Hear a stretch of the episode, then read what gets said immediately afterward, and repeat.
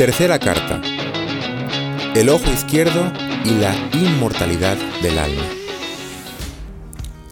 Querido Rafa, no sé a ti, pero a mí la idea de vivir 500 mil millones de años me inquieta un poco. ¿Somos inmortales? ¿Vivimos para siempre? ¿Hay forma de saberlo? La muerte asusta un poco a todo el mundo. Pero la idea de ser inmortales todavía más. ¿Qué vamos a hacer todo ese tiempo? ¡Qué aburrimiento! Por lo pronto, hay que ver si es razonable pensar en la inmortalidad. Para ello hay que hacerse dos preguntas. Si existe algo inmaterial dentro de nosotros, que no se pudra con el cuerpo, y si ese algo inmaterial, lo solemos llamar alma, pero lo puedes llamar como quieras, permanece de algún modo cuando nuestra parte orgánica se desactiva, es decir, cuando se desactiva el cerebro al apagarse el hipotálamo. Respecto a la inmortalidad del alma, sirve un ejemplo. ¿Quién ve?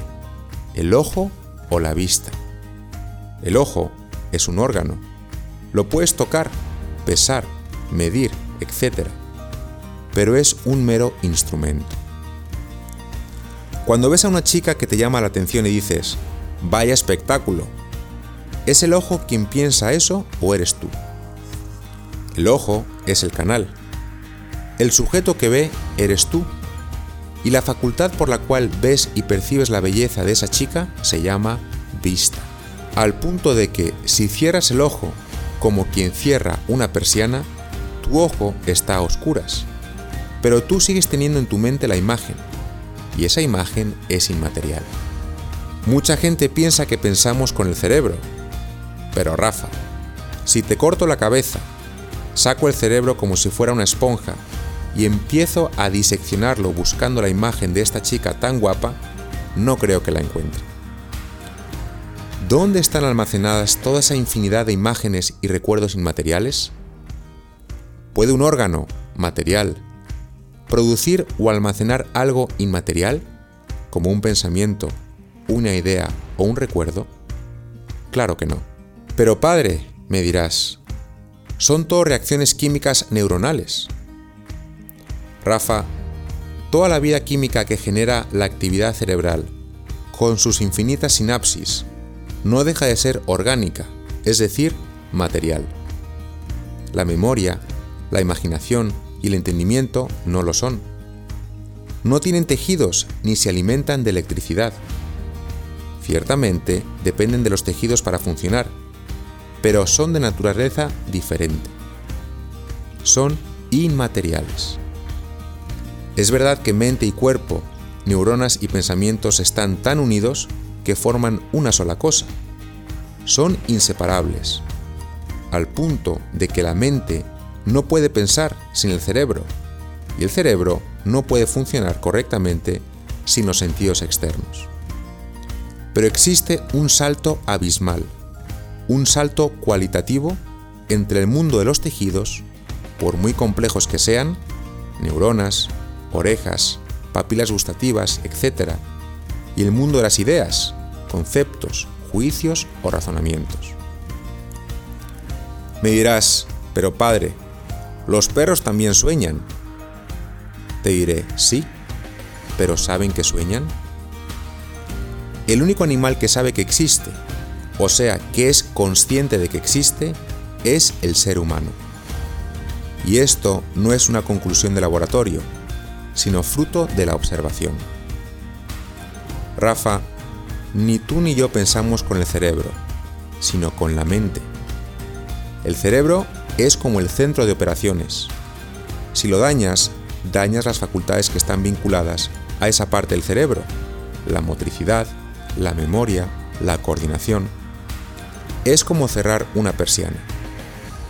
El hecho de que no puedas ver porque la persiana está cerrada no quiere decir que no estés dentro esperando a que alguien la abra de nuevo.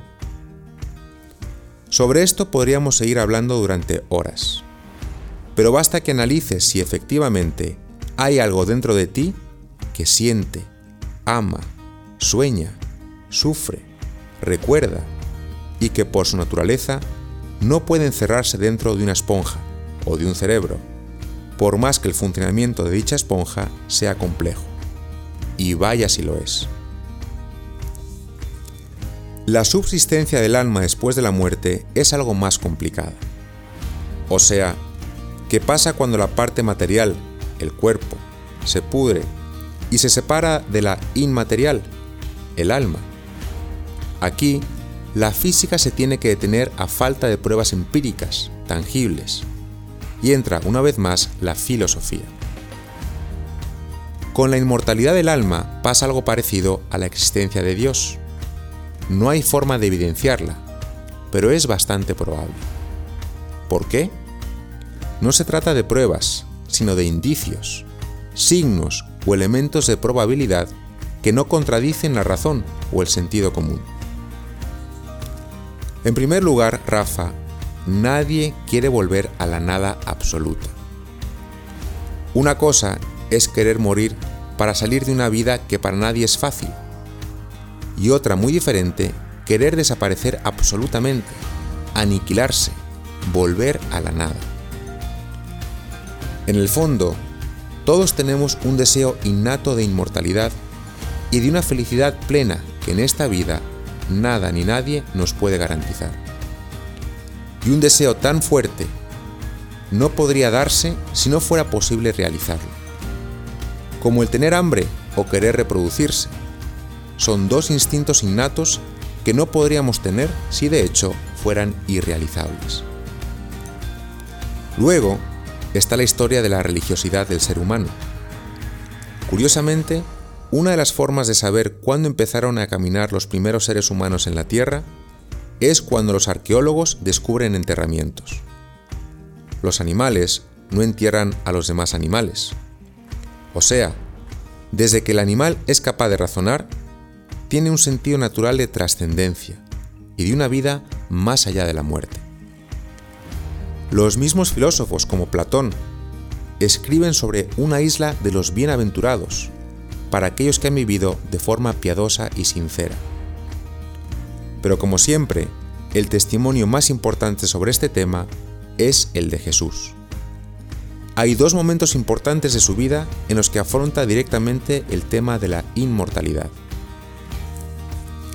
En su época, como en la nuestra, había gente incluso piadosa y religiosa que no creía en la resurrección de los muertos. Y una vez le preguntaron de quién sería esposa una mujer que había estado casada con siete maridos. No entendéis nada, les dijo. En la vida futura, ni las mujeres tendrán marido, ni los hombres tendrán esposa, porque allá los hombres serán como los ángeles.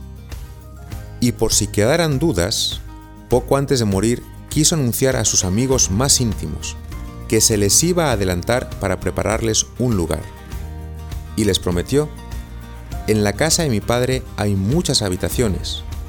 Cuando haya ido y os haya preparado un lugar, volveré y os llevaré conmigo. Todo esto, Rafa, nos habla de un mundo que nos está esperando. La muerte asusta, por más fe que uno tenga. Pero ir al colegio sabiendo que al final llegan las vacaciones hace que queramos realmente disfrutar las vacaciones y estudiar durante el curso para no suspender ninguna materia. En resumen, Rafa, ser inmortales no está tan mal. El problema es que sobre la inmortalidad del alma nos pasa lo mismo que con Dios, que no es evidente. Sin embargo, es razonable creer en ella por varios motivos. Porque hay una parte de nuestra persona, la conciencia, que es inmaterial. Por el sentido innato de trascendencia del ser humano desde que apareció en la tierra. Y porque Jesús habla de la resurrección de los muertos. Aquí también te voy a dejar una tarea. No seas flojo. Échale un vistazo al testimonio del neurocirujano norteamericano llamado Evan Alexander, profesor de la Escuela de Medicina de Harvard, que en su libro Proof of Heaven, narra lo que vio y experimentó durante un periodo de coma. Y vete escribiendo la lista de cosas que te gustaría hacer, porque en la eternidad vamos a tener tiempo y dinero para hacer muchas de ellas y más. Un abrazo, Rafa.